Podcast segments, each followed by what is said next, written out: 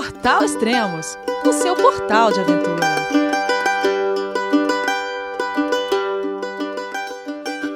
Bom dia, boa tarde, boa noite, bem-vindo a Extremos, o seu podcast de aventura. Esse é o 13º podcast com os armênios Tiago e Flávia, da cicloviagem Drew for Trips. Então vamos conversar com ele, então. Olá, pessoal, tudo bem?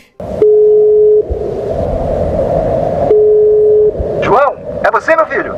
Alô, pai. Eu consegui. Eu tô no cume do Everest. Eu vi, meu filho. Te acompanhei o tempo todo pela sua página Spot. A família de produtos Spot utiliza tecnologia 100% via satélite para manter você sempre conectado em suas aventuras. Fale de qualquer lugar do mundo através do Spot Global Fone e utilize o Spot Gen 3 para estar sempre rastreado e conectado aos serviços de emergência. Desapareça quando quiser, seja encontrado quando precisar. Saiba mais em findmespot.com.br. Barev, Barev. Pare, Luiz. Tudo bem, Luiz? Ah, Pare, Luiz. Vocês são armênios agora? É, agora nós estamos armenizados já. É, Tiaguian e Flávio. É todo mundo que termina com Ian. Ah, é? Termina aqui, Yang? É, eu não sei, eu não sei. A gente tinha dúvidas. Falei assim, pô, é muito difícil o idioma armênio, né? Aí um primo meu mandou mensagem e falou: Não, cara, é só pôr Ian no final que você fala armênio. Você fala Barabarian. Balabanian, Esterian, Stefanian, Estelian, tudo é armênio. né? Então, Terminou com Ian é armênio. Bom, então, bom dia, Ian, obrigado, Ian. Tá bom. Entendi, entendi. Então vocês já estão é, fluente no dialeto, então. Tchau. Aqui é só o parente Neve só e o Pare Luiz. Não É, mais. só o básico, é muito difícil o idioma. Muito difícil. Ah, e o não da- é Tchê. O não Que é é? Tchê, Tchê, Tchê. é- Tchê. Imagina, imagina É quando fácil. chega aquela música aí, então, o que, que eles vão achar? Eles conhecem, eles conhecem, todos eles conhecem aqui. Não Tchê, só tchê, aqui, tchê, mas na. Geórgia, cara, todos os- eles conhecem tchê, tchê, tchê, tchê, aí se eu te pego, e eles sabem cantar direitinho. É, você fala que é do Brasil, até eles cantam no meio do café. Você começa, ai, seu pé. Ai, pego. Na Turquia também. Eu sabia, cara, impressionante. É, E vocês são em que lugar da Armênia aí? A gente tá em Gores, Ah, que é uma cidade que já é no sul da Armênia. Quem olhar no mapa vai ver que a Armênia é um país pequenininho, esmagadinho ali entre o Azerbaijão e a Turquia. E aquela tripinha que vai para baixo, tem uma cidadezinha ali nas montanhas que chama Gores. A gente tá parado aqui fugindo da neve um pouco, que tá feio. E tem tudo a ver também com o nome, porque se for pegar o, o significado Gori, em russo, é montanha. É, Então Ah. aqui é cercado de montanha para todo lado, tem tudo a ver com o nome da cidade. Mas aí agora é primavera, não é? Não tá bom o tempo aí? Zé Elias, tá muito esquisito, cara. Os próprios armênios e os georgianos falam isso, que ah, o inverno atrasou, que foi um inverno, um começo de inverno mais, a- mais ameno do que o normal, não mais armênio, mais ameno. Olha o trocadilho. Então, e aí foi mais ameno do que o normal, e aí eles acham que atrasou o inverno. Então isso aqui é uma rebarba do inverno que está invadindo a primavera, porque a primavera já começou, mas tá nevando pra caramba hoje, por exemplo. A gente tá aqui esperando o tempo melhorar, que não dá para seguir. Aqui as montanhas são clima de montanha, né, Elias? Sabe como é que é? Melhor do que a gente. E muda muito rápido e as nevascas são sinistras mesmo, assim, com trovão, com raio, é muito louco. Ah, então vocês estão parados aí por causa, por causa do clima, senão vocês já teriam seguido. Senão já teríamos seguido. Mas não dá para sair. A gente chegou e já se escondeu aqui num quarto, num, num cafofinho aqui, estamos escondidos, esperando o tempo melhorar. A previsão é que talvez amanhã ou depois comece a melhorar e aí a gente vai continuar. Ah, tá. Porque senão a gente morre. É, porque na verdade a gente estava seguindo, só que chegou um momento assim que a gente falou, não, não dá mais, tem que parar, né? É. Então a gente A parou. gente estava acampando muitos dias, mas estava muito perigoso já. Estava começando a ficar muito estranho. É, mas a gente vai chegar nessa parte. É. Isso, exatamente. E descreve o lugar onde vocês estão aí. Bom, você imagina assim, como é que eu posso dizer? Assim, você pega uma cidadezinha, tipo Campos do Jordão, para quem já Aham. foi para Campos do Jordão, para qualquer cidade de montanha, que é uma cidade pequenininha, cheia de montanha em volta. Aí você pega açúcar de confeiteiro e joga em toda a paisagem assim em volta. É mais ou menos isso, se você for imaginar. Então, ficou muito bonita a cidade, assim, mas só para olhar também, viu, Elias? Porque pra sair na rua é duro, viu? Porque tá, cai aquelas neves flocuda mesmo. A temperatura hoje ficou entre menos 1 e menos 2. Amanhã a previsão é de que de madrugada fique menos 5 e amanhã durante o dia fique menos 2, também menos 1, mas não tenha mais neve, apenas de manhã um pouquinho talvez. Vamos ver. Esperamos que melhore. É, e agora a gente tá parado aqui no hostel, né? É coisa diferente que a gente normalmente não fica, né? Mas com, essa, com esse clima não tem jeito, né? É. Então a gente alugou, pegou um, hostel, um quartinho aqui. É, a gente tá sozinho, inclusive, nessa parte do, do hostel. E também não tem nenhum turista aqui também querendo É. passear por Tem aqui. quase ninguém, só tem os locais mesmo. na cidade. Não, é. Vamos ver, né? Aham. É, a galera às vezes viaja de bike, tipo, rola uma economia, claro que rola, mas assim, eu acho muito difícil quem tá viajando de bike no invernão, quem se programar para fugir de neve, essas coisas, porque chega uma hora que não dá mais para acampar. Chega um ponto assim que, que você tá tão tão cansado assim, tão o, o frio te desgasta muito, né? E aí a sua roupa não, não tem como você lavar, não tem como você secar. E aí chega um ponto que você tem que pagar uma hospedagem mesmo e ficar um tempo para a própria sanidade mental e, e física, né? Porque senão. É, e a gente também já tá um pouco de saco cheio, se for contar que tem o Israel, né? A gente tá desde novembro É. pegando frio, né? A gente começou a pegar frio em novembro lá na Bulgária. né? E até agora Então, a gente tá pegando. Hoje tá muita neve. Ah, tô Tá quase cansado. seis meses já de frio, né? Tá louco. Ah, Exatamente. Ah, o último podcast, onde vocês estavam? Tbilisi, na capital da Geórgia, que é o país vizinho aqui, no norte da, da Armênia, em Tbilisi. Onde o Thiago foi pintar a bicicleta. É, que o Israel descascou no último podcast. E eu já. Mas ele continua bravo, cara. Mas eu acho que agora passou. passou. Eu, eu acho pouco. eu- ele tem que passar por isso mesmo, cara. E- Ele já me perdoou. Já me perdoou. Eu vi que ele ficou meio bravo, cara. Mas, eu acho pouco, ele tem que passar por isso. Eu escrevo coisa, ele, ele fica me cutucando. Aí, Elias, mas por quê? Mas e daí? Por que escreveu isso, né? E aí, quando acontece com ele, agora ele, ele tem que engolir. É, Não, não, mas foi, não, não foi por maldade, assim. Foi, não foi. foi mancado. Tô chateado. Mas, É, mas já passou, já passou. A gente conversou. Hoje mesmo a gente conversou, deu risada já pelo WhatsApp. A gente conversa quase todo dia. Né? É, de boa, já, de boa. Acontece, é, né, Elias? Acon- Acontece, até- até dei exemplo lá que também fiz isso. E o, o podcast anterior de vocês é o 264. Esse que o, que o Israel ficou choramingando da, que vocês pintaram a bicicleta é o 265. E agora a gente tá gravando o podcast 266. Então vamos lá. E o que aconteceu lá em Tbilisi? Então, depois aí o Isra saiu, foi embora, né? E a gente, como ele falou, a gente foi aí dar um. Foi fazer um passeio, porque a semana inteira a gente ficou em função de várias coisas, de visto, pintura da bicicleta e tudo mais. E aí a gente foi, eu até contei isso aí no último podcast, a gente foi para um tipo um guest house, um homestay, como eles chamam, que assim, uma família aluga um cômodo da casa para você ficar. E era uma família bem típica, assim, georgiana. E tinha um cara lá que eu não sabia que me, de onde que ele vinha, mas todo dia ele estava lá, um velhinho que era poliqueixoso resmunguento e gritava. Então era uma família que brigava muito ali no ambiente que a gente estava. Era um negócio meio estranho, mas, mas foi bom. Conseguimos descansar, passeamos finalmente por Tbilisi, que é a capital da Geórgia. Uma cidade muito bonita, vale muito a pena para quem quiser viajar essa região. Tem muita história, tudo. E aí a gente se programou já para sair de lá e já ir para a Armênia. É bem perto da fronteira, sabe, Tbilisi? Aham. Então, a gente saiu de Tbilisi numa, um pouquinho atrasado, porque a gente ficou um pouquinho mais nesse cafofinho. Depois de uns 10 quilômetros, a gente conseguiu escapar do, do trânsito da cidade, então sempre demora um pouco mais. E a gente acabou pedalando só uns 25 quilômetros sentido Armênia, sentido sul. Porque a gente tinha, a gente tinha comprado em Tbilisi um negócio para reimpermeabilizar a barraca. Porque assim, depois de muito tempo que viaja com a barraca, ou você troca a sua barraca, ou você faz uma manutenção nela, porque não tem jeito, Elias. A gente acampa muito, então pega muito sol, pega muita chuva. Então, a- o, não, sei, não é nylon a nossa barraca, é um outro material agora, e, mas ele também se desgasta, ele também resseca, né? E a gente achou é numa loja. a barraca de vocês? É uma, é uma Quechua. Decathlon ah. é uma Quick Hicker 4.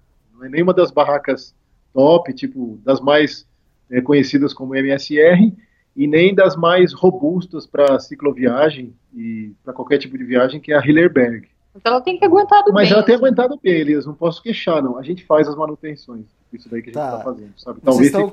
uma barraca... Hum. Vocês estão com essa barraca desde o início?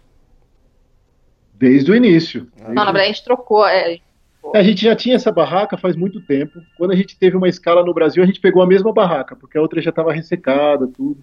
Mas agora essa barraca já está com a gente faz, faz um bom tempo já também.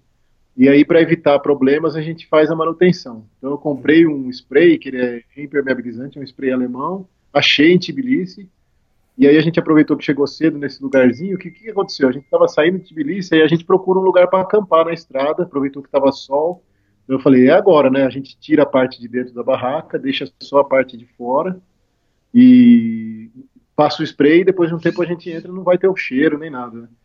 E a gente saiu por uma estradinha lateral, achou uma colina, a gente sempre prefere acampar mais alto, porque não alaga, porque você tem visão melhor da região, porque é difícil alguém te ver lá no alto.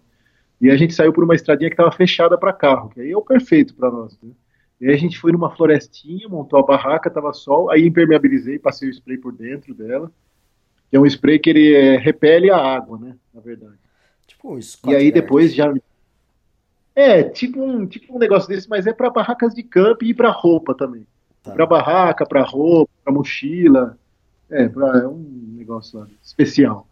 Aí aproveitamos e dormimos. A única coisa que apareceu lá foi umas vacas e acho que um é. tiozinho curioso.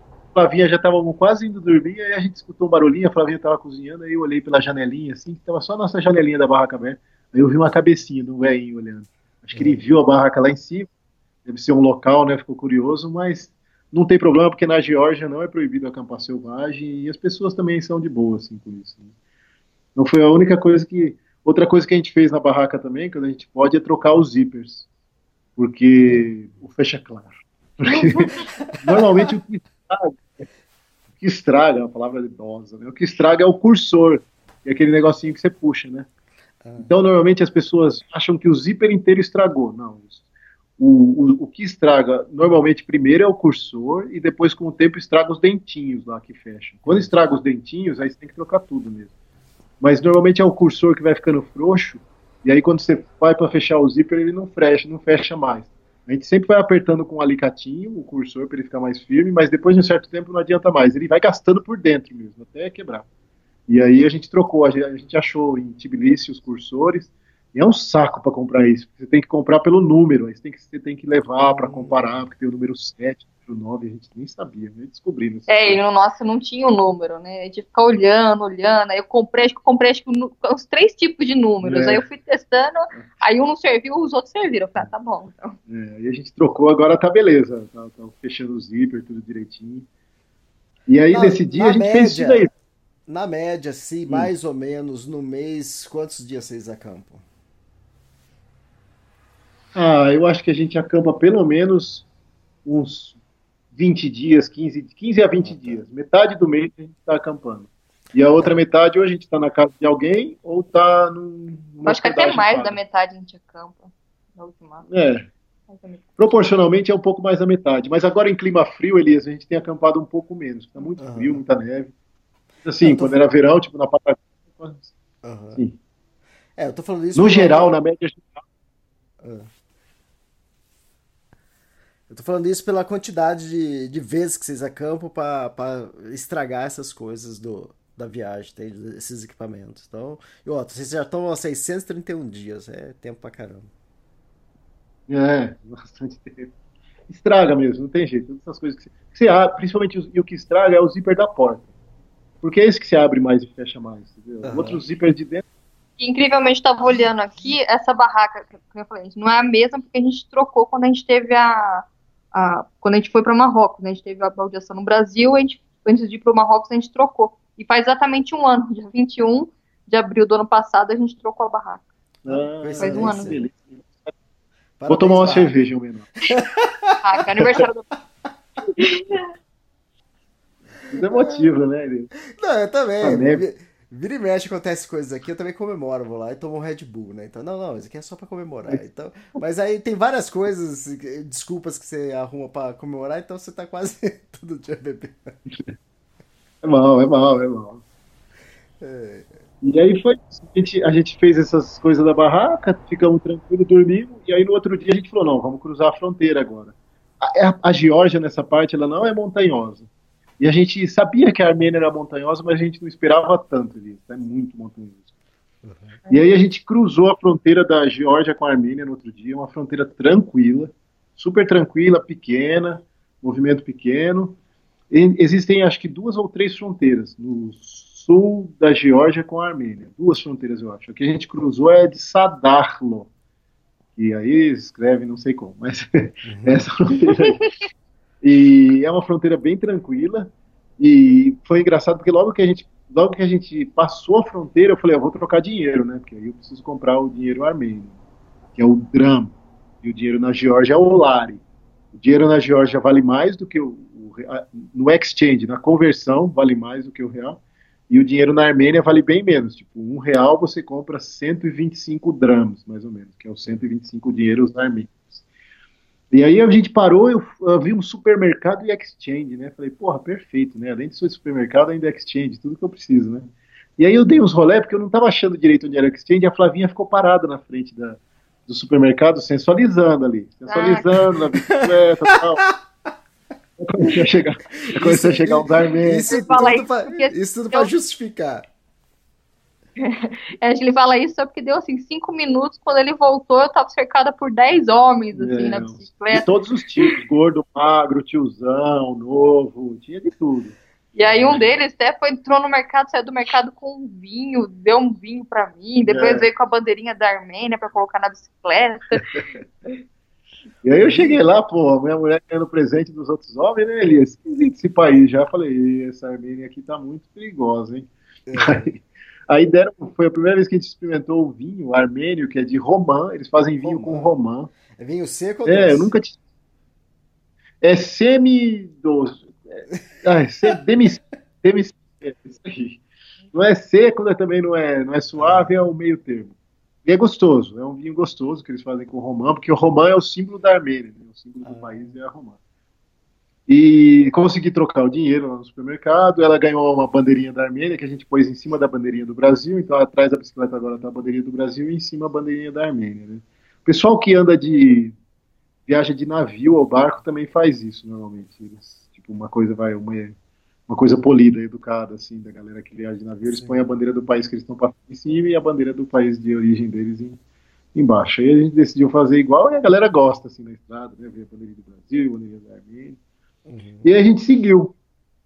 E a gente começou a passar por várias coisas que a gente já tinha visto na Geórgia, que são tubulações enormes, que são tubulações de gás. Porque esses países da ex-União Soviética, aliás, a Armênia era o menor deles, era o menor país da, da ex-União Soviética. Eles, todos esses países recebiam gás, tubulação, passava gás para tanto para aquecimento quanto para cozinhar, para tudo. Vinha tudo lá da Rússia, vinha de todos esses países, do Azerbaijão uhum. ainda. E agora não, agora o gás daqui vem, apesar da Armênia ser tretada com o Azerbaijão e com a Turquia, o gás aqui ainda vem desses países. em volta. Então é estranho, você tá na estrada, você tá enormes, cara. Você fala, meu, que esses tubos não é esgoto, não é água, é gás. É gás. Vários deles são soldados, ou seja, a galera faz uma manutenção aí de vez em quando. E eu nunca ouvi relato de que explode, viu? Você vê aquele monte de tubo para tudo quanto é lado, você fala, nossa, não explode isso daí. No Brasil tem tanto relato de vazamento, tudo de gás, e aqui a gente não. Bom que não explode, porque é. você subiu em cima de algum. é, vou tirar umas fotos. e aí a gente seguiu e falando, bom, vamos acampar em algum lugar, porque aí quando você entra na Armênia, começa a subir montanha. Começa a subir, a gente pedalou uns, uns 30, 20 e poucos quilômetros em território armênio, já começamos a procurar na beira de um riozinho, algum lugar, saímos um pouco da estrada, aí a gente passou na frente de uma fazendinha e veio um cachorro e avançou. Aí a gente escutou de dentro de um vagão de trem abandonado, que tinha dentro da fazendinha, uma voz de uma velha gritando, sabe? Tipo, ela gritava, Arthur! Arthur! era o nome do cachorro.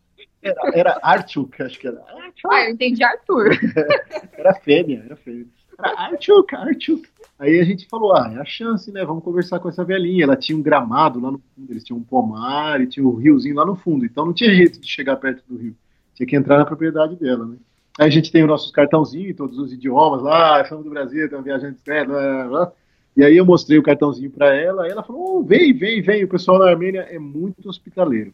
Uhum. Então, uma coisa engraçada aqui, Elias, que, mudou muito é assim: quando a gente saiu da Turquia, os turcos eram. Quando a gente saiu da Bulgária, eles eram mais fechados. Aí a gente entrou na Turquia, eram muito hospitaleiros, muito tranquilo tal, tudo conversando. Aí a gente entrou na Geórgia, eles já eram mais fechados de novo. Aí agora a gente entrou na Armênia, eles já são muito hospitaleiros e falantes também. É. Então, o georgiano e o búlgaro são mais próximos dos russos, é o jeitão mais russo, e o armênio, o, o turco, o azeri, que é o cara do Azerbaijão, que nem o, o Isra comentou que os caras são muito hospitaleiros, eles são muito parecidos, esses povos. Porque antigamente isso aqui era uma coisa só, eles não tinha essas fronteiras. Aliás, era a grande Armênia isso aqui antigamente. Né? Mas foi bacana isso acontecer, porque normalmente eu tinha na minha, na minha mente, assim, que tinha aquela concepção que os países muçulmanos eram bem hospitaleiros. E aqui é um país cristão, né? E normalmente você não, não tinha essa noção, mas como a Bulgária, achei que era um pouco mais fechados e tal. Mas aqui eles não são muçulmanos, são cristãos, né? Aliás, os primeiros cristãos do é, mundo, Que é a primeira igreja aqui, inclusive. E eles são super, assim, hospitaleiros. São exatamente iguais, praticamente, com, com um turco, questão de hospitalidade, né? Bem diferente. Então foi, foi, foi bom nesse sentido, assim, para pedalar e viajar aqui é muito bom. As pessoas ajudam, são hospitaleiros. E aí os velhinhos chamaram a gente e aí, Elias, a gente armou nossa barraca e ela já chamou a gente para tomar café com eles, para uhum. almoçar, para comer. E assim, eles eram muito simples. Você imagina um casal de velhinho, nos seus 80 e pico, que moravam dentro de um vagão de trem abandonado. Sim, da ex-União Soviética. E aí, sim, dentro daquele vagão de trem era a casa deles. Eles tinham um fogãozinho a lenha, eles tinham as caminhas deles. Lá mesmo a gente sentava na caminha deles, comia na mesinha que eles tinham. E a mulher punha aquelas compotas que eles faziam com as frutas que eles colhiam, punha os pães que ela fazia ali. Foi muito bom, assim. A gente já teve de cara, assim, na Armênia, já sentiu uma hospitalidade, já sentiu abraçado pelo povo. Foi, foi muito bacana, assim, ter um contato com esses velhinhos. A gente até fez um post no Insta e chama eles de vovozinhos armênios, né? Nossos vovozinhos armênios por um, por um dia aí. E a comunicação com eles era mais na tentativa do russo mesmo, porque o armênio a gente é. desistiu é. de, de aprender. Mas como a gente tentou aprender algumas palavras também na Geórgia, é. né, tanto na Geórgia como aqui na Armênia, o pessoal mais velho sempre fala russo. Né? É, todos sabem o russo aqui, todos os velhos e alguns jovens, porque foi domínio soviético, né, muito tempo. Uhum. E todos esses povos aprendem o russo. E é muito mais fácil aprender o russo que o russo, depois que você aprende o alfabeto cirílico, você lê do jeito que está escrito. Agora, para aprender o alfabeto armênio, cara, ou georgiano, assim, é muito difícil, muito difícil. E a pronúncia é difícil. Eles têm umas letras que a gente, umas pronúncias que a gente não tem em português, nem parecido. Então, quando a gente precisa, a gente às vezes mistura uma palavrinha de uma coisinha que a gente aprendeu na língua deles, com algumas palavras em russo que dá para falar, tipo, alguma coisa, e, e vai, e anda. E aí faz mímica, né? Mímica. É engraçado, tem hora que você entra dentro de uma padaria, você fala barev, barev é o em armênio. Aí você fala haleb, que é o pão em russo. Aí a quantidade, você fala tio, ah, é dois em inglês, aí você tá falando. É, a gente vai. As pessoas vão pescando as coisas. Sim, sim. Eu achei a foto aqui. A foto é para quem estiver procurando no Instagram no dia 7 de abril. É, o, no Insta as fotos nunca estão no dia exato, viu? São, eu sempre posto depois, porque quando dá tempo de eu, de eu levantar. Tá, Mas sim, é nesse sim. dia Mas que eu postei. Né? Essa foto que tá eu dando chimite aí com o dedão pra cima e os dois velhinhos lá. Uhum. E aí depois nós saímos desse, nos despedimos, né, desse, desse casalzinho de velhinho e tal, no outro dia de manhã, comemos, tomamos café com eles, e aí a gente foi sentido Dilijan. E a gente nem tinha ideia de como era essa cidade de Dilijan, mas a gente sabia que era uma cidadezinha que era um pouco mais estruturada, o tempo estava ficando esquisito, sabe? Não, minto. A gente saiu e foi para Lermontov.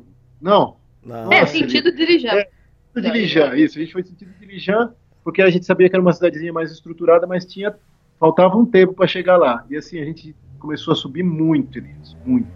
Aí a Armênia mostrou o tanto que era montanhoso para nós, a gente não tinha ideia.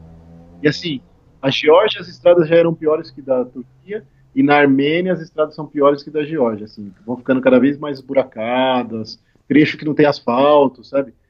A Armênia é um muito, muito detonada. Assim, dá pena do país hoje, porque até hoje, desses países assim, inclusive com os Balcãs, foi o país mais balançado que a gente viu. Talvez empata com a Albânia, sabe? É, mas não tem nem como culpar, né? Porque no momento ainda eles estão em conflito, né? Então, É. muito do dinheiro do país vai para os exércitos, né? Que eles estão defendendo lá na Nagorno-Karabakh, que é a região ainda da divisa estão em treta com o Azerbaijão. Azerbaijão, então eles estão. Tem parte do dinheiro que está sendo gasto com isso. Tanto que em todo o país, quando a gente pedala, todo dia a gente encontra pessoal com as fardas do exército, Hum. né? Caminhões do exército. É, viu um movimento grande do exército. Então, é um país assim, falta infraestrutura. Então, as cidadezinhas são feias, tudo, mas as pessoas são muito acolhedoras, muito boas no interior. E aí a gente estava passando, depois de toda essa montanharada, a gente estava cansado, Elias.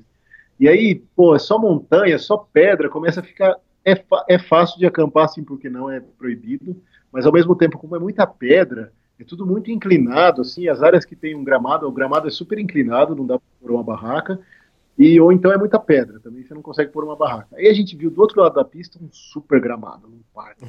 Então, nossa, quando você olha e vem aquela música assim, oh, E vem na cabeça, gramado assim, verdinho, um brilho, assim, plano. nossa, assim. meu Deus do céu, né? Jesus, É o paraíso, eu morri. no- eu falei, como nós vamos chegar lá? Lá do Riozinho, a gente viu que tinha uma. Aí eu fui até lá, tinha um senhorzinho, né? Aí eu perguntei pra ele, tipo, pardinho. Aí fiz as. Eu falei, palatka, né? Palatka é barraca de camping em russo, né? Aí fiz o sinalzinho de dormir ali, aí ele falou, fez, me segue, né? Fez com a mão assim pra eu seguir ele. Aí ele me levou, Elias, num hotel, mas assim, um hotel cinco estrelas que tinha lá. Eu falei, não, ele não entendeu o que eu tô querendo dizer, cara. Não é possível, velho. Aí ele falou, Park Hotel, Park Hotel. É porque o parque pertencia ao hotel. Ah, Aí eu falei, puta, por isso que era, por deixar. isso que era bonitinho. A cama tava verdinha. Por isso aquela grama, né? Um hotel cinco estrelas enorme, lindo, sabe? Aí eu falei assim, puta, e agora, né? Ah, vou perguntar, vou dar uma de, de Isra Koifman, né? Tivemos um professor que fazia muito isso. fazia umas coisas. Falei, vou dar uma. Aí passamos óleo de, passei óleo de peroba na cara e fui lá falar com a recepcionista. Mas é aquela coisa, a hospitalidade deles, é, do povo armênio, independente de, de classe social, dessas coisas. E ela foi me tratou super bem, mesmo sabendo que eu não ia ficar no hotel. Aí ela falou, peraí que eu vou ligar. Ela fez, ela falava bem o inglês. né? Ela ligou, fez umas três ou quatro ligações. Aí ela falou, pode sim, pode ficar lá, não tem problema, é uma noite. Né? Eu falei, é uma noite. Ela falou, olha, mas infelizmente a gente não tem luz elétrica lá, né? Eu falei, nossa. Isso é um empecilho, né? Aí ela falou, ah, o gerente vai te acompanhar, né? Ela- aí fui o gerente me acompanhar lá até o hotel, aí ele foi conversando, perguntou de onde era tal. Aí ele mostrou o lugar onde a gente podia acampar. E aí foi um lugar super legal, tem a foto também no, no Insta, é, tem a foto dos velhinhos, depois tem uma foto de um rio bonito que a gente passou essa região é, da Armênia toda. Ela é uma região que tem muitos rios e muitas montanhas. Onde tem muita montanha e neve, Elias, tem muito rio, né? Então a gente passou muitos rios e aí tem essa, logo depois tem uma foto da barraca num, num gramadinho e é nesse hotel aí que muito chique lá na região. E dormimos super tranquilo, né? Porque super seguro, fechava o parque à noite, não vinha ninguém. E, e beleza, ficamos lá. E aí no outro dia a gente saiu desse desse hotel, né? E aí a gente pegou uma subidona. A gente começou Ah, mas tem um fato importante antes da gente, antes da gente chegar no hotel, Hum. teve uma situação que eu nunca imaginei que eu ia passar. Porque normalmente sempre tem cachorro, né? na- assim, a gente começa a latir, Ah, mas sempre verdade. para, né? Nunca o cachorro avança na gente. né? Aham. E nesse dia do outro, inclusive, a gente estava numa subida, né? Tinha dois cachorros enormes, assim, mas eles estavam presos, latindo, desesperados. E de repente veio um dentro de uma casa, saiu de dentro da casa, pulou lá, não sei da onde, nem vi direito, nem deu tempo. E saiu correndo atrás da bicicleta. Só que como a gente estava na subida, a gente acabou não parando a bicicleta. Normalmente quando você para a bicicleta, o cachorro fica latindo, mas para de tentar de avançar. É, a gente tava no embalo, sabe? Tava pedalando naquele embalinho, não comparado. E o cachorro, quando chegou, ele chegou muito perto da minha perna. Então, quando qualquer movimento que eu ia fazer, prum, ele mordeu a minha perna. É, mordeu a. Ficou um roxo, assim. Não chegou a furar a calça, mas ficou a marca, assim, dos dentinhos vermelhado e roxo, sabe? Depois machucou a perna. Aí nisso saiu o dono do cachorro, né? Prendeu o cachorro É, e tudo dá uma mais. surra no cachorro, aquelas coisas. É, pô, deixa o cachorro preso, né, cara? É, beleza. Aí seguimos viagem. Flavinha meio manqueba, perdi um pouco o meu motor, e aí fiquei. perdi uns cavalos de força. Vamos. E aí depois desse dia no hotel, aí a gente passou um lugar que a gente começou a subir muito ali. Subimos, subimos, subimos, fomos a 2 mil metros de altura. É uma região que chama Lermontovo. E aí nesse dia começou umas chuvas, e aí a chuva lá está chovendo embaixo, lá em cima é neve, né? E as montanhas nevadas já por todo lado, aí a gente já falou, putz, já estou vendo que a gente queria escapar do frio, mas a gente está indo sentido frio aqui, não tem jeito, né? Sim. Muita neve, a gente está indo sentido das montanhas. E aí eu falei, a gente tem que procurar um lugar coberto, porque eu não sei como é que vai estar esse tempo à noite, a gente está subindo e a gente vai parar lá em cima. E aí a gente achou um lugar coberto, tem a foto também que a gente postou. E é uma casinha assim que tinha uma, uma beiradinha que era que tava para um, um planão assim com umas árvores, tudo cheio de neve por todo lugar. E aí foi lá que a gente acampou e foi bom, porque de manhã começou uma nevascazinha fina assim, um pouquinho neve chuva, sabe, meio misturado. Mas como a gente estava lá no lugar coberto por cima, de manhã você acorda com a barraca seca, tudo seco, muito mais fácil de limpar, né? Porque a neve embarreia tudo, graça. Né? E aí a gente conseguiu montar nossas coisas, conseguimos tomar o café. E aí a gente foi descendo, foi, foi com essa nevinha fina, no caminho a gente ela piorou um pouco, pegamos mais nevasca, eu fiquei tudo com a cara toda cheia de neve, meu óculos, minha roupa, tem foto também. E aí a gente chegou nessa cidadezinha que chama Dilijan. Aí eu falei, Flá, nós estamos pegando neve. Hoje a gente pegou muita neve, a gente está tudo molhado, a gente chegou tremendo ali, porque era uma descida que chegava nessa cidade. Eu falei, não, a gente precisa de um, um guest house, alguma coisa, não tem jeito. A gente precisa descansar pelo menos duas noites. A noite que a gente chega e mais uma, né? Porque aí pelo menos Sim. a gente conhece a cidade. É. E aí depois que a gente chegou nessa cidade que chama Dilijan, e a gente conversou com a dona do guest house, ficamos num quartinho lá também vazio, assim, nós éramos uns poucos turistas nessa época do ano, uns poucos, tipo, a gente tá lá porque não tem outro jeito, que a galera parece que sabe que a primavera não é fácil também, né? Sim. Vão tudo depois, né? Já vai em junho.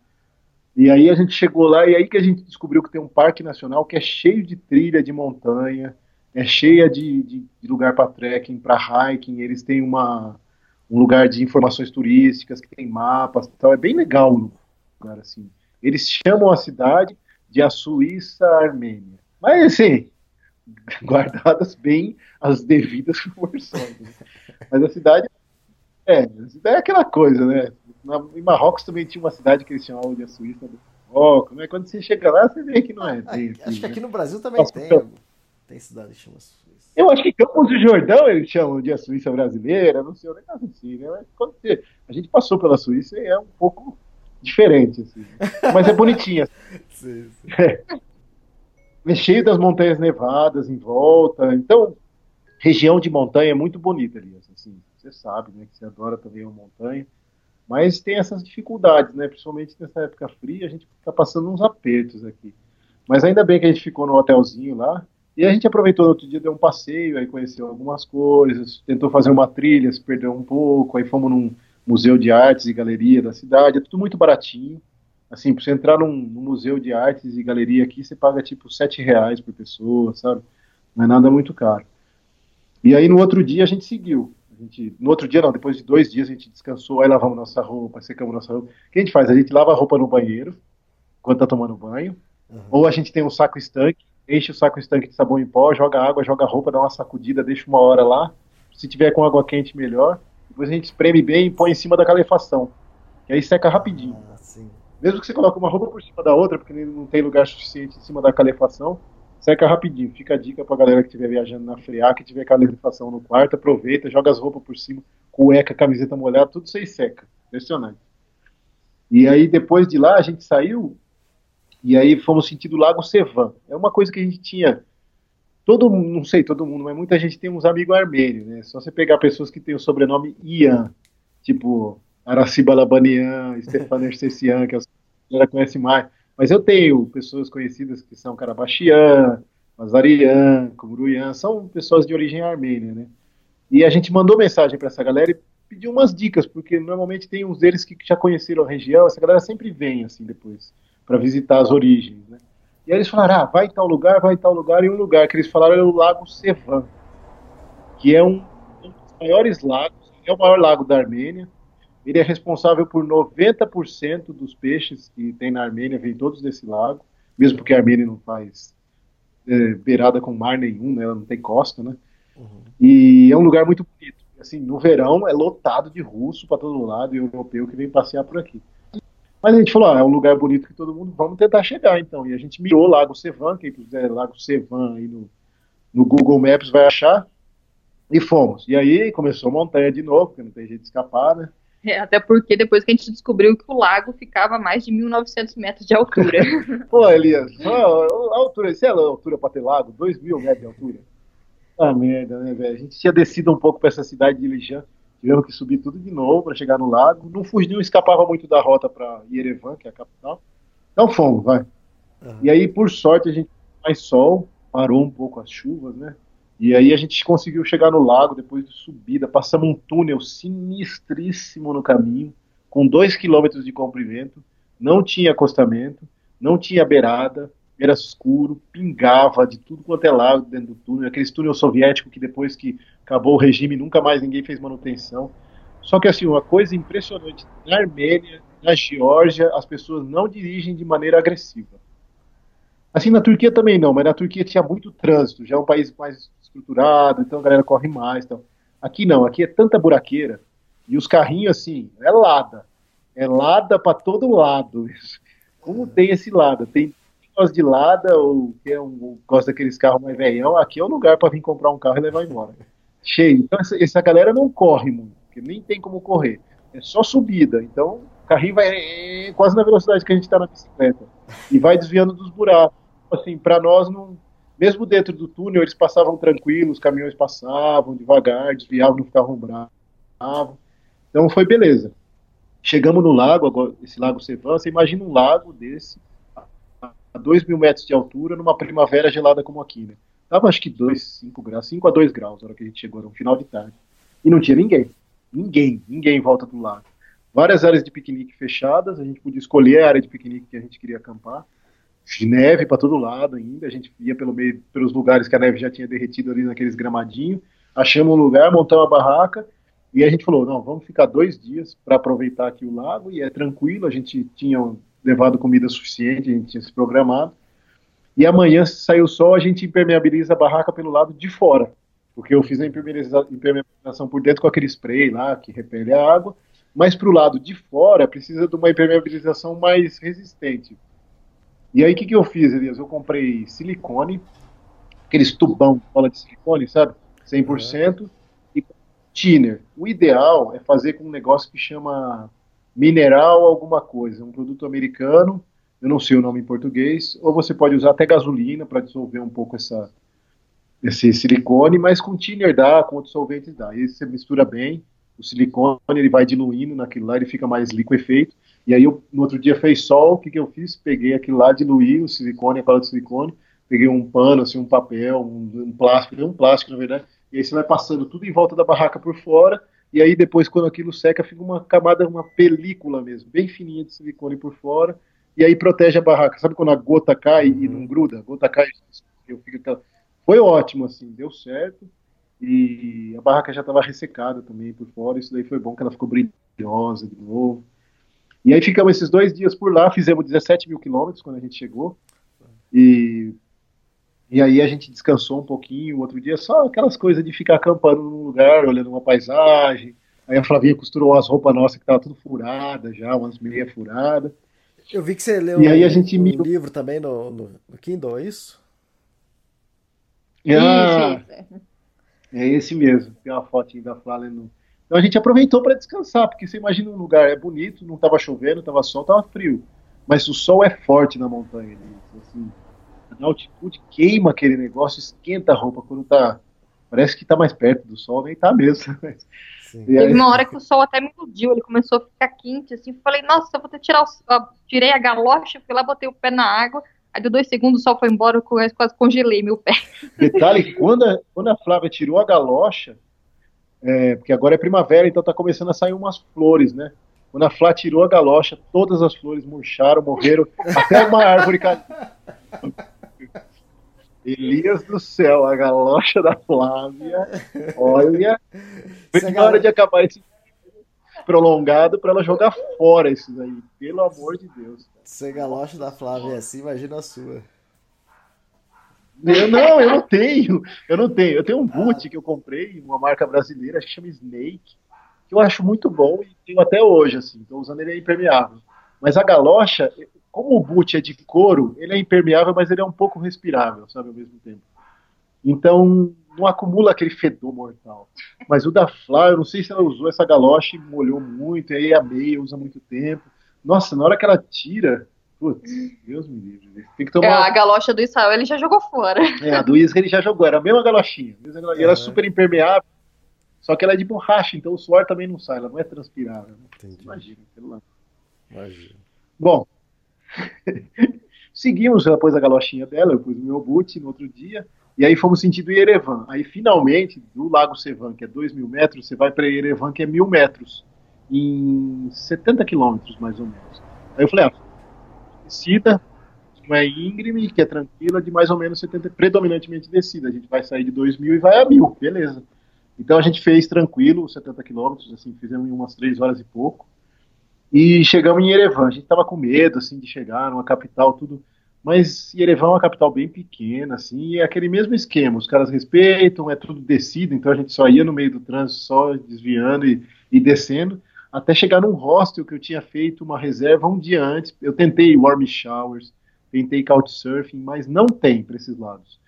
Conforme você vai chegando nessa parte aqui, principalmente de Georgia e Armênia, não tem quase warm showers, é muito raro, que é a hospedagem solidária de ciclistas, né? Tinham só dois perfis e eram muito estranhos, assim. Um era um casal que falou que só aceita mulher ou casal, não aceita homem sozinho, e que só curte pessoas que querem, só querem receber pessoas que querem festar, que bebam ou que fumem. Entendeu? Isso não é um perfil de showers, né? Que estranho, né? Ciclista normalmente não escreve essas coisas. Tipo. Mas beleza. E os couchsurfings, eu mandei vários pedidos e só quatro me responderam e responderam que não podiam, ou que estavam na cidade. Quatro noites. E talvez tenha sido muito assim, a galera. Isso que a gente queria conhecer a cidade, também queria descansar. E aí acabamos reservando um hostel. E era um hostel que estava no Booking fazia cinco dias só. Tinha aberto há cinco dias o hostel. Mas beleza, né? Tá o sorte. preço tava bom? O preço estava bom ali. Estava 42 reais o quarto por, por noite. E na descrição do Privado. hostel tinha tudo, né? Tinha. Não, se olhava a descrição do hostel, tinha tudo lá. Eles, que eles põem lá, facilidades, né? Aí tinha tudo. Tinha wireless, tinha estacionamento privado. No quarto tinha secador de cabelo, tinha cafeteira. Tinha, Tinha Deus, locker. Tinha locker, tinha tudo, sabe? Falei, nossa, o lugar é perfeito, né? Ah, e quando nós chegamos lá para achar o lugar, aí era num prédio sinistro, assim. É que Geórgia e Armênia é das, dos países mais seguros que tem, eles falam isso. Mas assim, pra gente que veio do, de São Paulo, do Brasil, de qualquer lugar aqui da, da América do Sul, cidade grande, for uma capital, entrar num beco de Gotham City lá, que tá quase caindo aos pedaços os prédios, cara. Você fala, nossa, vamos matar, vamos estrupar aqui, vão roubar meus órgãos, né? E aí a gente ia com receio naquele lugar. E para achar o hostel, não tinha placa, não tinha nada. Você entrou, entramos numa vilazinha assim, olhava para os lados, aqueles prédios soviéticos tudo quadrado, com aquelas escadarias pelo lado de fora. Aí você pergunta para as pessoas, aí eles não conhecem também, porque o lugar é novo. Demoramos para achar, mas achamos. Aí conversei lá no hostel, aí ela falou: Ah, não, mas vocês deixam a bicicleta lá na rua? E falei: Não, não vou deixar a bicicleta na rua, cidade grande. Né? Ela falou: Não, mas é tranquilo. Falei: Ah. Aí ela deixou a gente subir, aí puta, pra subir com essa bicicleta, quatro andares, aquelas escadas que faz zigue-zague, sabe? Foi, deu um trabalho, mas chegamos suados lá em cima, mas ela deixou a gente, guardou a bicicleta lado de dentro. E aí a gente pegou um quarto privado, nós dois, só que não tinha chave, né? A mulher falou, vocês precisam da chave mesmo? Eu falei, porra, como que a gente vai ficar no quarto, deixar todas as nossas coisas, assim, com dinheiro, computador, como a gente vai passear num hostel, né? Aí ela, ah, eu vou arrumar a chave. E depois de um tempo veio o cara, a gente, isso a gente ficou lá esperando, né? A gente já queria sair para ir no supermercado, alguma coisa, que a gente tava com fome. Então, assim, problemas de hostel que tá começando, assim. Quando a gente fez a reserva, tinha várias coisas anunciadas que você chega lá e não tem, tipo, falava que tinha cafeteira no quarto, que tinha, eu falei, nossa, ganhou na loteria, né? 42 reais, um quarto privado com tudo isso. Aí depois que a gente. E o mais estranho é que a gente falava pra eles, nossa, mas na descrição que fala que tem cafeteira, tem calefação, tem Locker. locker, tem banheiro-quente. Ele, ah, é, não, minha irmã fez o cadastro, ela que colocou que tem tudo. Mas eu não tenho. Mas então, você não pode falei, você não colocar. pode colocar, cara, isso é propaganda enganosa. As fotos eram diferentes, Elias. O cara acho que, pegou, acho que eles pegaram umas fotos dos hotéis bonitos e puseram, sabe, nos quartos. Era um quarto super chique, a sala super chique. Mas assim- chega lá, não era isso. Não podíamos, assim, era limpo, era confortável as camas, tinha, era quentinho o lugar, Mas aí, resolvidos esses poréns assim, e quem olhar a foto vai ver que tem umas escadaria meio feia pelo lado de fora, mas uh, o lugar não era, não era, era tranquilo, não era perigoso nem nada, era bem no centro de Erevan. E aí a gente fez o que a gente faz sempre na maioria das cidades, que vale muito a pena, e eu indico a todo mundo que estiver viajando, é procurar na internet, quando estiver em cidade grande, e escrever Free Walking Tour. Pelo menos para todas as cidades da Europa e essa região, sempre tem. São, é um tour que é guiado, que parte normalmente do centro da cidade, normalmente é diário, varia um pouco com a estação do ano, às vezes começa mais tarde. E o cara que é o guia, ele não te pede um dinheiro fixo, você paga ele com uma gorjeta lá, o que você acha justo, e são muito bons. São muito bons. A gente fez em Tbilisi, fez toda a viagem, que a gente passava uma cidade legal, e aí a gente procurou na internet e tinha em Erevan também. E aí falamos, vamos conhecer essa a capital, né? E uma coisa engraçada que aconteceu, Elias, assim, a gente começou a postar foto do, no Insta e no Face do, da Armênia. Uhum. Logo depois que a gente começou a entrar na Armênia, a gente começou a baixar as fotos, a gente começou a postar, postar. E eu sempre ponho hashtag, né? Hashtag Armênia, hashtag Erevan, hashtag é, os lugares que a gente vai passando, né? Pelos países. E aí, ou uns armênios do Brasil descobriram a gente. Nossa, Elias, aí foi, aí eu, foi legal, porque aí essa galera começou a acessar o nosso Face, e assim, uma galera de todas as idades. E o, o, armênio, eles tiveram uma grande diáspora, por um motivo que eu já vou falar daqui a pouquinho. Então tem muito, a colônia armênia no Brasil é gigantesca, e eles têm muito orgulho, assim, da, da origem deles, da cultura deles. Então eles ficaram tão felizes que a gente estava na Armênia, sabe, que tinha dois brasileiros viajando. Uhum. Aí um, um rapaz que é da Rádio Armênia de São Paulo, é, o Sarkis entrou em contato com a gente, queria que a gente gravasse uma entrevista para eles lá pro Brasil. Só que assim, fica ruim para a gente gravar por causa do fuso horário, ali. São sete horas de diferença. E aí, para gravar ao vivo, tipo, o programa dele é à tarde, já ia ser tipo meia-noite para nós, ou a gente já ou a gente não estaria lá. Mas a gente mandou uns vídeos, gravamos alguns vídeos, mandamos, eles colocaram no site. Aí toda essa galera começou a curtir, começou a dar dicas. Quando a gente tinha dúvida sobre alguma coisa, eu postava uma foto, às vezes eles comentavam embaixo: Ó, oh, isso aí aconteceu em tal lugar, ó, oh, isso aí quer dizer tal coisa, mandavam mensagem no Face pra gente, foi muito bacana. Eu falei até brincando com o Thiago, nossa, agora a gente tá cheio de seguidorianos. Seguidorianos. Seguidor. E assim, a Geórgia, Elias, a gente, a gente, a Turquia a gente visitou inteira, então a gente recomenda. É um país muito bonito, as pessoas são muito hospitaleiras. Os armênios agora que estão me escutando vão ficar bravos, porque eles têm uma briga também que eu já vou falar já. E, e eu, a gente indica porque a gente ficou muito tempo, a gente conheceu o país inteiro. A Geórgia é aquela coisa, a gente ficou muito tempo parado numa cidade só, que foi Tbilisi, para resolver o problema. E a parte mais bonita da Geórgia é o norte da Geórgia, perto da Rússia. Lá estão os parques mais bonitos, a região mais bonita, e a gente não passou por ali. O georgiano é mais fechado. Já a Armênia não, a gente está cruzando a Armênia de norte a sul. As pessoas são muito abertas, são muito hospitaleiras, o preço das coisas é bom e a região é toda bonita. E a gente está passando por uma região muito bonita. A gente passou pelo Lago Sevan, Yerevan, vamos contar as outras coisas que a gente está indo. Então é um país que a gente indica para a galera que vai viajar, quer fazer uma viagem low cost, quer ir para um lugar que ainda é muito de natureza selvagem, Armênia. As pessoas são bem hospitaleiras. E, e Erevan é muito legal, Elias, a capital da Armênia. É uma das cidades mais antigas do mundo, permanentemente habitada. Eu no post sobre Erevan, se a pessoa clicar, tem uma fonte, assim, uma cidade que foi reconstruída mas eles reconstruíram de uma maneira tentar manter exatamente como ela era antes. É, eles usam as mesmas pedras, então é, é, bem legal. E eu acho que nesse postzinho de Erevan, eu faço um comentário, eu coloco lá um pouco da. Uma leve história assim, sobre Erevan, que já foi invadida. Essa região aí, Elias, foi invadida. Agora eu vou falar um pouquinho de história da Armênia para a galera entender um pouco. Assim, o que, que aconteceu então? Fala, Elias, fala. Não, não, falei certo, tudo bem. Só para a galera entender por que, que, que, é, por que, que a Armênia tem tanta história. Assim. A Armênia, ela não era desse tamanho que ela é hoje. Isso é história, hein? Tô falando de história. É, se colocar aí no Google Antiga Armênia, é. ou Old Armênia, você é. vai ver o tamanho que era essa Armênia. Então a Armênia, ela era, um, ela era a Armênia medieval, a Armênia antiga, ela era uma Armênia que ela ocupava o sul da Geórgia, ela ocupava a, Tur a Turquia quase até a metade do país, ela ia descendo, ela ocupava uma parte da Síria, ela ia, ela ia pegava uma parte do Irã e o Azerbaijão também pertencia à Armênia. Tudo isso daí era a grande Armênia, o Império Armênio era a antiga Armênia. Então a Armênia era gigantesca. E antigamente as fronteiras eram diferentes, né?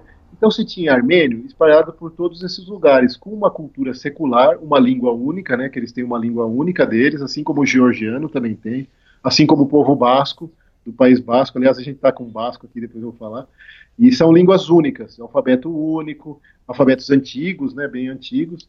E tem muita história, né? Eles, eles têm comidas típicas, eles têm danças típicas. E depois o que, que aconteceu? O Império Otomano e o Império Persa começaram a crescer muito. E esses impérios foram esmagando a grande Armênia e foram diminuindo o território daquele povo. Só que assim, as pessoas ainda ficavam lá. Os armênios ainda ficavam lá. Os iãs ainda ficavam mantendo, mantendo, tentando manter a cultura, a língua e, e e a religião deles, porque a Armênia foi o país que é o país que é considerado o primeiro país cristão do mundo. Se eu não me aqui está a igreja católica mais antiga do mundo, está aqui na Armênia, é 300 depois de Cristo, uma coisa assim. Alguém vai me corrigir aí, eu não sei exatamente qual é a data, mas foi a primeira igreja do mundo, então eles são considerados o primeiro povo cristão do mundo. É, e até tem uma região do Planalto armênio que eles falavam, né? Eles acreditavam que era o Jardim do Éden. É, que era aqui nessa região inclusive o Monte Ararat, que hoje faz parte do território turco, é um dos símbolos da Armênia, assim como a Romã, um lugar que é o símbolo para eles é o Monte Ararat, que segundo também a Bíblia, segundo é, relatos históricos e, e eles falam, né, que foi onde a Arca de Noé trombou ali e parou. É, supostamente eles acreditam que há vestígios da Arca de Noé no, no topo do Ararat. No, no topo do Ararat, que hoje pertence à Turquia. Então o que aconteceu? Esses impérios começaram a crescer e a Armênia começou a encolher. A Armênia, país, começou a encolher. Isso, no final do, do, do século XIX, em 1880 e pouco, o Império Otomano tomou muita força. Tomou muita força e quis ampliar os territórios dele, só que tinham muitos armênios na Turquia, que hoje é a Turquia, naquela época era o Império Otomano, né? E esses armênios eram cultos, eram estudados, tinham as terras deles, assim como os turcos tinham também. Mas aí começou a entrar religião no meio, um é cristão, outro é muçulmano, e aí eles começaram a se desentender. E os turcos quiseram ampliar o império deles cada vez mais, e eles precisavam dessas terras, precisavam. E aí começou um negócio muito triste que, que aconteceu que esse um povo se virou contra o outro. Foi isso que aconteceu literalmente. Os turcos começaram a atacar esses armênios para tirar essa população armênia. Primeiro eles começaram a tirar as terras, depois eles começaram a demitir todos os armênios que tinham no alto escalão, e aí depois eles começaram a forçar esses armênios a sair da Turquia mesmo. E sentido, isso foi já em 1915 a 1916, que é quando eles falam que houve o genocídio armênio. Que nessa época, até essa data, de 1890 até 1915, muitos armênios foram mortos com essas brigas entre esses povos. Os turcos também relatam que muitos turcos foram mortos, mas é, não chega no número de armênios que foram mortos e tem dados históricos que comprovam, fatos históricos. Né? E aí esses armênios fugiram, não tinha onde, onde ir. Eles, imagina que você tem sua família que mora no país, e aí de repente esse país não é mais o país que você vivia, tem dominado por um outro povo de outra religião e outros costumes, e aí eles falam, olha, essa casa que é sua é muito grande, agora essa casa pertence ao governo e vai ser dada para um outro pessoal aqui. Olha, essa religião sua aí não é de acordo com a religião do governo, então você não tem mais direito de ir naquele lugar você faz o seu culto, nós vamos inclusive demolir aquele lugar. Ó, o seu cargo agora vai ser passado por um cargo do nosso povo, você não pode mais trabalhar com isso. E aí, depois de um tempo, eles falavam assim: ó, não dá mais para você ficar aqui nesse país, você tem que ir embora. Pega suas malas, põe nas costas e você vai caminhar daqui até a Síria. Foi isso que eles fizeram. Fizeram o, o, esse povo sair daquela região que eles estavam, da antiga Armênia, que é chamada de Armênia Ocidental, Western Armênia, e daí é que vem a diáspora armênia, que são os povos que estão, um dos povos mais espalhados pelo mundo hoje são os armênios, porque todos esses armênios que estavam na região da Turquia, um pedaço da Síria, Irã, eles tiveram que fugir.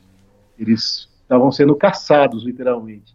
Então eles se espalharam. Então por isso que no Brasil tem muito armênio, na Austrália, nos Estados Unidos, na Europa, no Líbano. Esse pessoal fugiu, quem sobreviveu, né? 1 milhão e 500 mil foram mortos.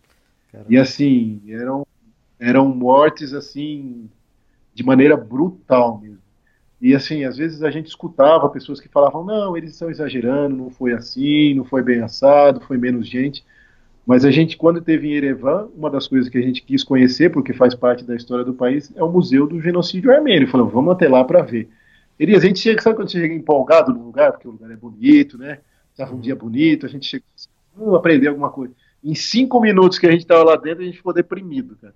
Eu falei, meu Deus do céu, porque você fica assim, você não consegue entender como é que o, o ser humano consegue ser tão cruel contra ele mesmo. É, e eles têm fotos, é, não vídeos. É, não é assim né? uma coisa inventada da cabeça. Os caras têm todos os fatos históricos e comprovações, eles têm fotos, eles têm vídeos, eles têm declarações de estrangeiros, não são declarações de armênios, nem declarações de turcos, nem declarações de povos vizinhos, não. Eles têm declarações de missionários que vieram dos Estados Unidos de outras pessoas que passaram por ali e voltaram assim atônitas para os países deles, escreveram sobre o que estava acontecendo ali naqueles anos de 1915, que assim eles fizeram essa galera marchar e aí muitas vezes essa galera ia chegando mais perto da Síria ou do Líbano e eles isolavam essas pessoas num grupo, por exemplo, e cortavam o aporte de comida. Essa galera toda morria de fome. Uhum. É, as crianças iam ficando doentes, enterravam as crianças só com a cabeça do lado de fora. É, ou então as crianças iam passando muita fome, não tinha comida, as, as mães, conforme iam passando por vilas, principalmente dos países árabes onde elas já estavam, elas iam deixando essas crianças, porque era a única chance das crianças sobreviverem. É, outra coisa que aconteceu, é, é, algumas dessas famílias que ficaram na Turquia, ou ficaram em outros lugares, é, elas foram separadas, as mulheres e as crianças foram separadas das famílias, as mulheres foram mandadas para haréns e foram convertidas, e foram feitas tatuagens para elas ficarem com cara da, da, das mulheres da região, e as crianças também. Tiveram os nomes modificados, foram convertidas e foram é, adotadas por famílias daquela região e para que elas esquecessem os costumes, ou seja, foi um genocídio mesmo, que foi, aliás, uma palavra criada por um judeu que quer dizer isso mesmo, você acabar com o gênero, acabar com aquela, com aquela raça, né, acabar culturalmente, acabar a identidade. Do, não foi um negócio que chocou, assim, a gente de ficar E o mais triste, assim, é que parece que tem muitos países que ainda não reconhecem isso, mesmo tendo aquelas fotos, os vídeos, é. né, as provas, né?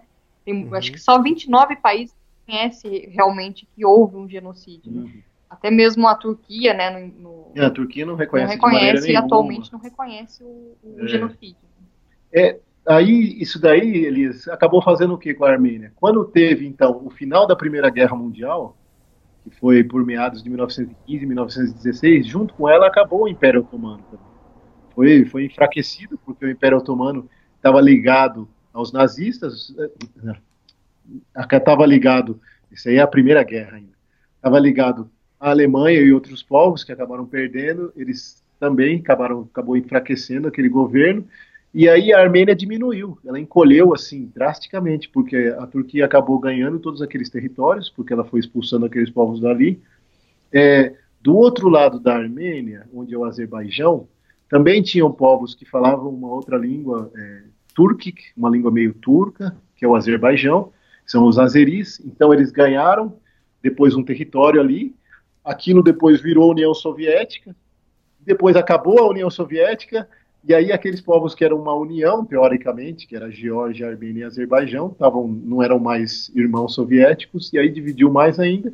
E o que sobrou hoje para a Armênia é só um território pequenininho que ficou entre a grande Turquia, que foi enorme a Turquia, inclusive a Turquia é, tem hoje o Monte Ararat, que é o símbolo da Armênia, está na Turquia, e a gente pedalou perto do, dessa região e você vê de longe a cerca, né? E aquelas torres de comando dos caras olhando, porque as fronteiras são fechadas, os países são brigados ainda. Do outro lado, você tem o Azerbaijão, que também é brigado com a Armênia.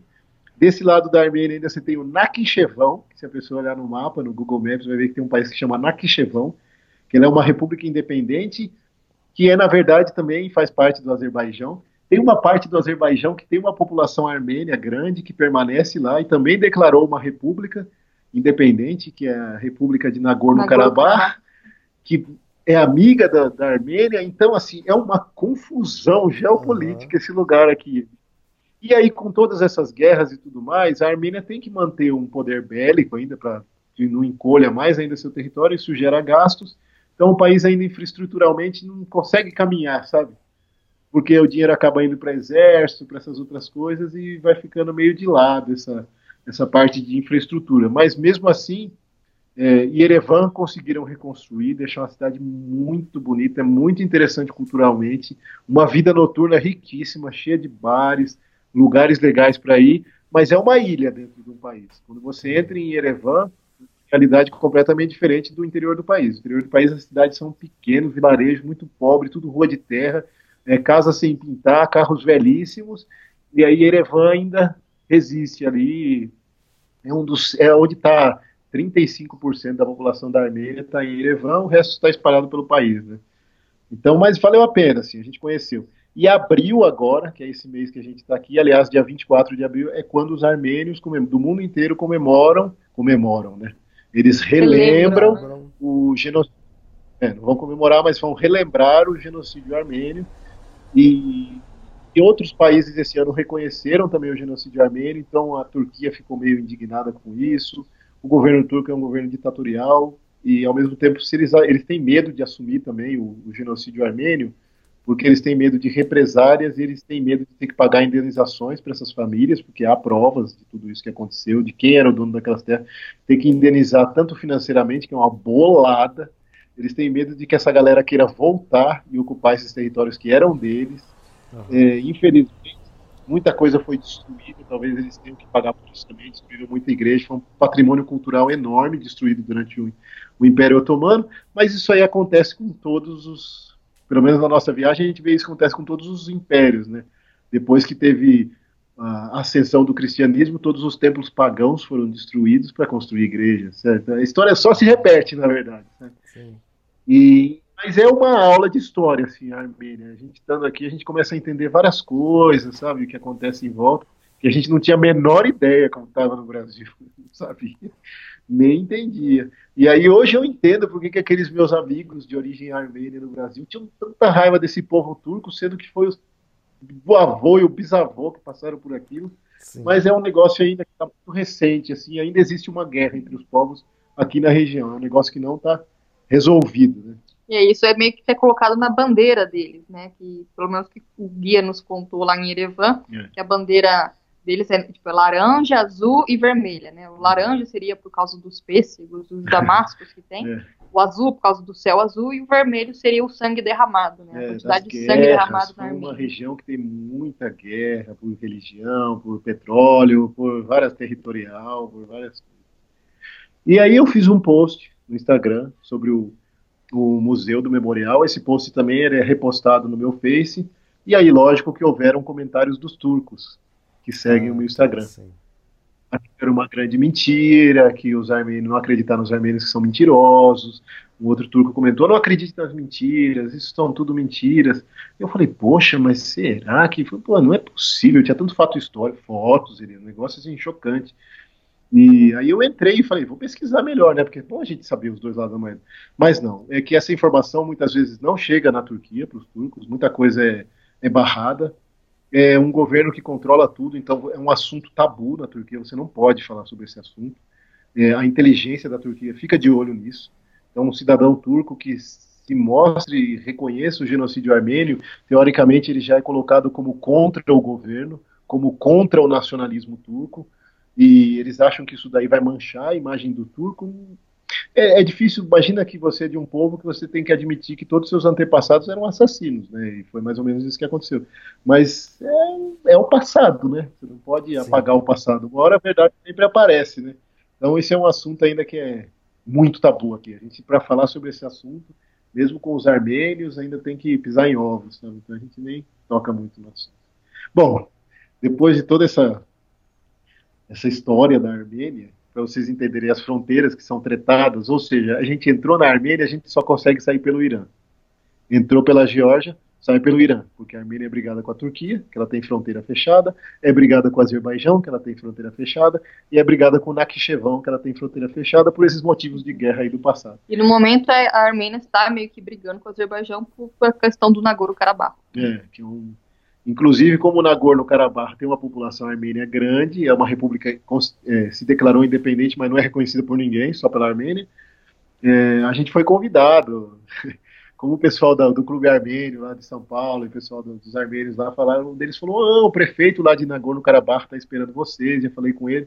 Mas assim, o tempo está muito ruim para a gente ir lá, que é muito montanhoso, e a gente também não quer se meter nessas coisas políticas, a gente prefere ficar mais na nossa, assim, tranquilo aqui. E para ir para lá você precisa de um visa especial, tem todo um, negócio, a gente prefere ficar mais tranquilo aqui, sair pelo Irã e, e tranquilo, e bola para frente.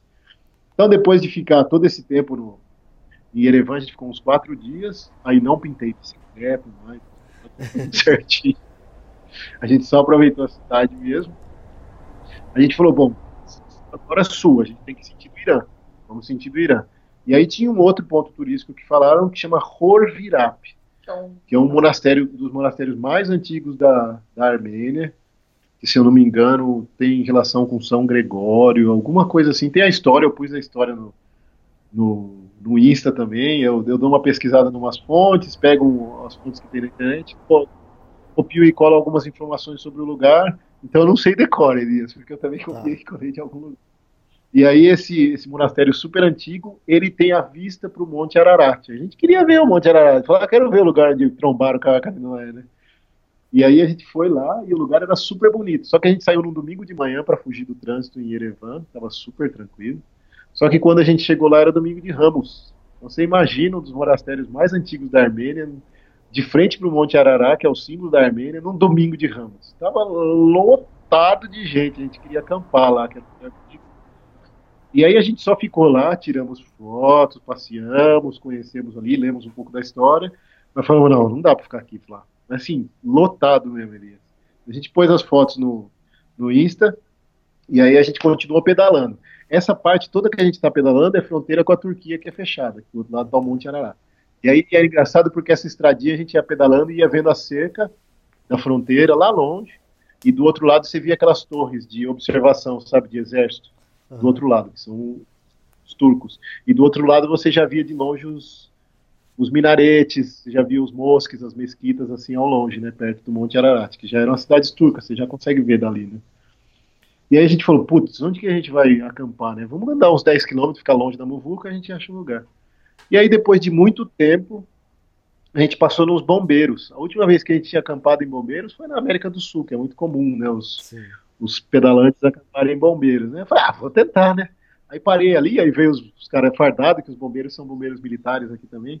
Aí conversei com eles, mostrei o papelzinho lá, escrito em armênio. Não, pode ficar aí. Eles falavam predominantemente russo. Eles tinham Wi-Fi lá, então coloquei no Wi-Fi e a gente conseguiu conversar com o Google Tradutor. E aí eles deixaram a gente acampar no estacionamento dos bombeiros lá, do quartel deles. E aí é um lugar super tranquilo, né? E também do lado de uma cidade minúscula que não pega fogo nada, ainda mais nesse inverno chuvoso, então não saiu em carro fazendo barulho nem nada, dormiu tranquilo. Eles convidaram a gente para jantar à noite, jantamos com eles lá. E aí no outro dia de manhã a gente pegou nossas coisas e continuamos sentido sul. Nessa, nesse caminho, a gente já chegou perto de Nakhichevão, que é outra fronteira que é fechada também. E aí do lado da estrada a gente já via também secas, mas aí a gente via bunkers. Bunkers, para quem não sabe, é como se fossem esconderijos subterrâneos, assim, que a galera se refugia de bombardeio, dessas coisas. Tirei até foto de um, postei, que também é uma fronteira tensa. A gente começou a ver muito militar, Elias, muito caminhão de exército. Todos passavam, buzinavam, acenavam, assim. Não é aquele pessoal, cara fechado, sabe? Mas você vê que tem uma tensão ainda no local. Para nós não pega nada, eles sabem que a gente é turista, que não é espião nem nada, mas teve até um amigo meu que perguntou: você não tirou uma foto dentro do bunker? Eu falei: você tá louco, cara. Eu entro lá, o cara acha que eu sou um espião mete bala, não. Saber, tem nesse bunker aí. Preferi ficar de, de boa do lado de fora. e aí a gente conseguiu acampar num riozinho perto de uma cidade que chama Shiva. É, paramos ali numa plantação, perguntei para um senhorzinho que estava pondo fogo nos lixos ali. Aí ele falou: não, pode acampar ali no fundo. Era uma plantação de pêssego, tava só as flores ainda na árvore. Agora a primavera começou a meio tímida mostrar as flores. Postei algumas fotos aí da região, aí com meio florida, e a gente acampou do lado desse riozinho, né? E dormimos tranquilo. Era longe da estrada e à noite as estradas aqui para o sul da Armênia ficam num passa-carro quase, porque já tem muito passo de montanha é, são umas cidades muito longe uma da outra, vilarejos muito pequenos, e os carros são velhos, as estradas são esburacadas e neva lá em cima. Então você imagina, o cara tá indo à noite ali, como se quebra um caminhão, ou se ele não enxerga nada, ou se uma nevasca fecha a estrada. Então você só vê galera durante o dia mesmo nessas estradas. À noite, movimento com silêncio. Aí dormimos tranquilo, acampamos no outro dia e já começou a ficar um tempo meio esquisito. Começou a, veio, começou a vir uma frente fria, né? E aí a gente começou a pegar montanha de novo para o sul da, pro sul da Armênia. É uma região que tem poucas cidades, mas é lindíssima, Elias. As paisagens super bonitas, montanha nevada ao redor. Quem quiser viajar para essa região de bike, recomendo totalmente. Não é fácil, é duro, mas vai no verão. Não vai nem primavera, nem outono, nem inverno. É uma região para ir no verão mesmo. A gente está sofrendo aqui na primavera. E o tempo começou a ficar mais chuvoso, e aí a gente começou a procurar sempre lugar coberto. Aí a gente achou um lugar perto do rio Arpa, uma outra área de piquenique, também pus no, um post sobre isso. E tem uma coisa que acontece quando a gente está acampando selvagem, Elias, qualquer barulhinho a gente às vezes acorda, sabe? Você fica com o ah. centro de, de, de, ligado. Aí a gente, nesse dia, acampou bem perto do rio, porque aí o barulho do rio, ainda mais o rio, os rios ficam altos agora que está tá derretendo a neve das montanhas, fazem bastante barulho, e aí você não escuta barulho ao redor, você acaba relaxando, até embala o soninho, você você dorme, porque senão você fica encanado com barulho. Ai, que, que é isso? É um bicho. Ai, é um ladrão. Ai, é um. a gente dormiu, dormiu tranquilo. Caiu uma chuvinha, mas a gente estava no lugar coberto. No outro dia a gente desfez a barraca e saímos com uma, uma chuva fina, sentido Vaik. Pessoa olhar aí, é V-A-I-K. É, sentido, sentido, é, sentido Vaik, né? Gorai. Sentido Gorai. G-O-R-A-Y-K. E aí, nesse dia, a gente sabia que a gente ia pegar uma subida assim gigantesca, porque a gente estava em 1.600 metros e a gente ia a 2.350 metros. Aí você fala, pô, o cara vai ter um, quase 800 metros de ganho, né, de altitude. É lógico, isso se você se fosse isso em 70 quilômetros, não é muito. Mas normalmente isso daí você tem que fazer em 12 quilômetros, 17 quilômetros, sabe? A gente pega subidas assim pegou uma tive que teve que fazer um ganho de quase 800 metros em 15 quilômetros, 17 quilômetros. Então a gente está empurrando demais a bicicleta. O bom é que a gente tem tempo para apreciar a paisagem, mas né, Elias, sapatinho da Flávia chega a estar tá gasto embaixo, mais que o pneu da bicicleta já, de tanto que a gente está empurrando. Teve meio que rasgou, né? É, e até começou a furar já o sapatinho. A gente está ficando com a, normalmente você pedala muito, você fica com a com essa parte da coxa dolorida, né? Não, a gente tá ficando é com a panturrilha dolorida, de tanto empurrar. tipo, a gente empurra às vezes, juro, esses passos assim, às vezes a gente empurra seguido duas, três horas, empurrando a bicicleta. Empurra assim um pouco, tem hora que tá tão empinada a subida, que eu olho para ela e falo assim, ela fala assim, até aquela árvore ali. Aí a gente vai, empurra até a árvore. Aí, aí dá uma respiração. Ela fala assim, até a pedra. Aí a gente vai e empurra até a pedra. Aí para. Aí o outro fala assim, ah, tem aquele buraco. Aí tem tanto buraco que você fala assim, tá, tá bom. Aí você para no Nossa. antes. Não, mas era o outro. e aí quando dá, a gente empurra um pouquinho. Mas pra você ter uma ideia, a gente anda 100 metros e para. Às vezes está muito empinado, anda 50 metros, para, respira, anda mais 50, para, respira. Então a gente demora. Demora para fazer É, e quando é subida acima dos 2 mil metros, né? Começa é, a dar uma. A gente começa a sentir um pouquinho mais de falta de ar acima dos 2 mil metros. Então, vai ficando cansativo. Assim. E é frio às vezes vem uma neve, às vezes vem uma chuva. Esse dia a gente deu sorte que lá no Passo, a 2.300 e pouco, eu não sei exatamente, está no, tá no Insta, chama Vorotan Pass. Eu não sei quanto é que é exatamente. 2.344. Olha, Flavinha, Flavinha é minha assessora aqui. 2.344 metros. Tava, abriu o tempo, falei, ótimo, né? Tiramos uma foto lá em cima e a gente começou a descer. Falei, bom, uma descida longa, gostosa, né? Eu falei, mas não vamos, vamos aproveitar que o tempo está mudando muito rápido na montanha, tinha essa frente fria. Quando a gente achar um lugar coberto, a gente para. E aí a gente pegou uma descida de 10 quilômetros e a gente achou um lugar coberto, com cobertura de prata, assim, de, de metal, assim, tem até uma, uma foto no Face. E aí a gente parou a bike. Elias, foi o tempo da gente pegar um pouquinho de sol, sentar e tomar um café. Começou a chover um granizo fino. E ficar nublado. E quando fica nublado, e assim a temperatura despencou muito rápido. A gente começou a sentir a ponta dos dedos, ficar muito gelado, o nariz. Falei, nossa, a temperatura está despencando. Isso a gente estava a 2.100, a gente desceu de 2.300 e pouco e foi uma 2.100. Mas é engraçado que você for ver no Instagram a foto do, do passo, né? Que é a anterior, você vê o céu azulzinho, assim, você vê umas nuvens ali e tal, Sim. mas tá meio branquinho. E na outra foto já tá a, a barraca montada, né? Com a coisa, com a nevada, depois de uma nevasca que a gente pegou. Elias. De repente a gente dia. foi o tempo de ir para baixo daquele lugar coberto, começar a tirar a barraca do saco assim, e aí veio a nevasca. Mas veio uma nevasca, Elias. Eu nunca tinha pegado nevasca com trovão e raio. Eu achava que era só chuva, né? Ah, Cara, sim. trovão e, e neve, neve comendo. E aí você vai tentando pôr a barraca e vai congelando tudo a ponta do dedo. Aí você vai ficando molhado. Nossa, uma desgraça. Nossa, foi, foi, eu acho que foi tenso, assim, mesmo, porque começou, nossa, tanto frio, e teve uma hora que eu tirei a luva pra tentar ajudar a montar a barraca, e eu já não sentia já meus dedos, assim, tinha hora que você não conseguia, eu não conseguia mexer os dedos. Começa a doer. Aí eu comecei a entrar em desespero, eu falei, não, uma parte da barraca eu já tinha montado, já entrei, tentei esquentar minhas mãos, É, ela entrou e eu fiquei me ferrando lá fora. Ele ia amarrando as eu falei, coisas. não, minha mão tá mexendo, E ela ficou lá dentro, desarmando os, os alforjes e tudo. E eu fui amarrando o resto, porque estava muito vento também. E aí entramos na barraca e não saímos mais, só no outro dia. E aí eu já liguei o fogareiro, É. esquentei uma água, uma água, deixou a água quentinha lá dentro e a gente ia pôr a mão por cima para descongelar os dedos. tudo. Foi duro, assim. Foi. Aí jantamos, e aí fica aquele silêncio na estrada, e não passa ninguém, e a gente dormiu tranquilo. A porque daí passou também a É, nevasca, passou ficou só uma nevasca. neve mais tranquila. Aí fica a neve fininha caindo fora, não fica entrando lá para a área onde você tá, fica mais tranquilo. Aí tem a foto do outro dia de manhã que a gente tirou, que tá tudo branco. assim. Quando a gente chegou, tava tudo verdinho. Tudo verdinho com florzinha, É. né? que a primavera já tá.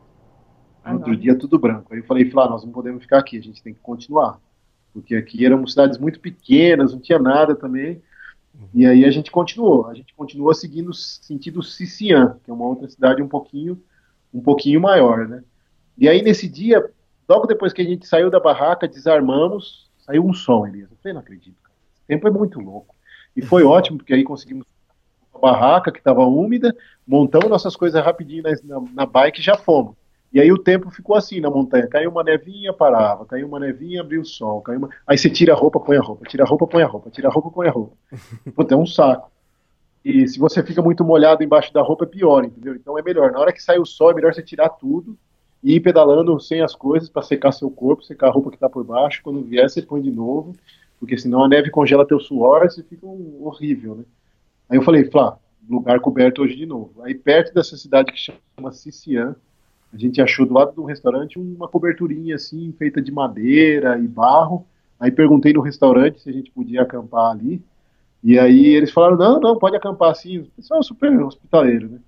E aí dormimos lá e eles, durante o dia, levaram a gente para conhecer. Eles tinham criação de coelho, que eles matavam lá para comer os coelhos. Tinha uns cachorrinhos que estavam brincando. E aí a gente ficou tranquilo. A noite choveu, esfriou muito, mas como a gente estava nessa área coberta, ficou tranquilo também. Tem a fotinha no, no Face lá da nossa página, escondida lá. Sician. Paisagens lindas ao redor, Elias, mas a gente só aproveitava minutos delas quando saiu o sol e quando a gente não estava congelando. Mas eu acredito que no verão deve ser mais legal. Assim, Paisagem de montanhas nevadas, né? Só, tudo em volta, tudo. Uhum. Dizem que no verão fica menos nevado, mas os picos Isso. ainda ficam nevados, mas se a gente chega muito perto, elas estão 3 mil metros, por aí. A montanha mais alta hoje da, da Armênia é o Aragats, que é, tre- é 4 mil e poucos metros. Antigamente era o Ararat, era mais alta, 4.500, 4.800, sei lá. Mas hoje ficou o Aragats, que é 4.400. Eu não sei exatamente qual o tamanho, mas muita galera faz, faz hiking para lá, faz trekking. É uma região bem bonita. Tem um lago lá em cima de montanha. Dizem que é muito bonito, mas também verão, só no verão. Eu falei, Flá, nós temos que chegar em Gomes. Porque eu falei, tá vindo uma previsão, tá vindo a frente fria, vai chegar de vez amanhã. E a gente tem que chegar nessa cidade. Lá eu sei que tem mais infraestrutura que a cidade onde a gente está hoje. E aí lá a gente pode ficar parado. E a gente estava acampando já uns seis dias seguidos, sabe, Elias? Com, acordando com essa neve, tudo. A gente tá muito cansado. As roupas estavam fedidas já. Nossa, a galocha da fala, nossa senhora. Tá competindo O- com o peito. o, o Aragats tem 4.090 metros.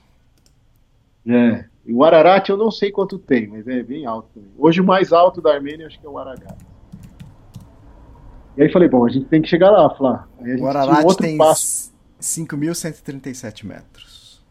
É, bem, é gigantesco ali. De longe você vê aquele negócio cheio de neve, bonito, muito bonito.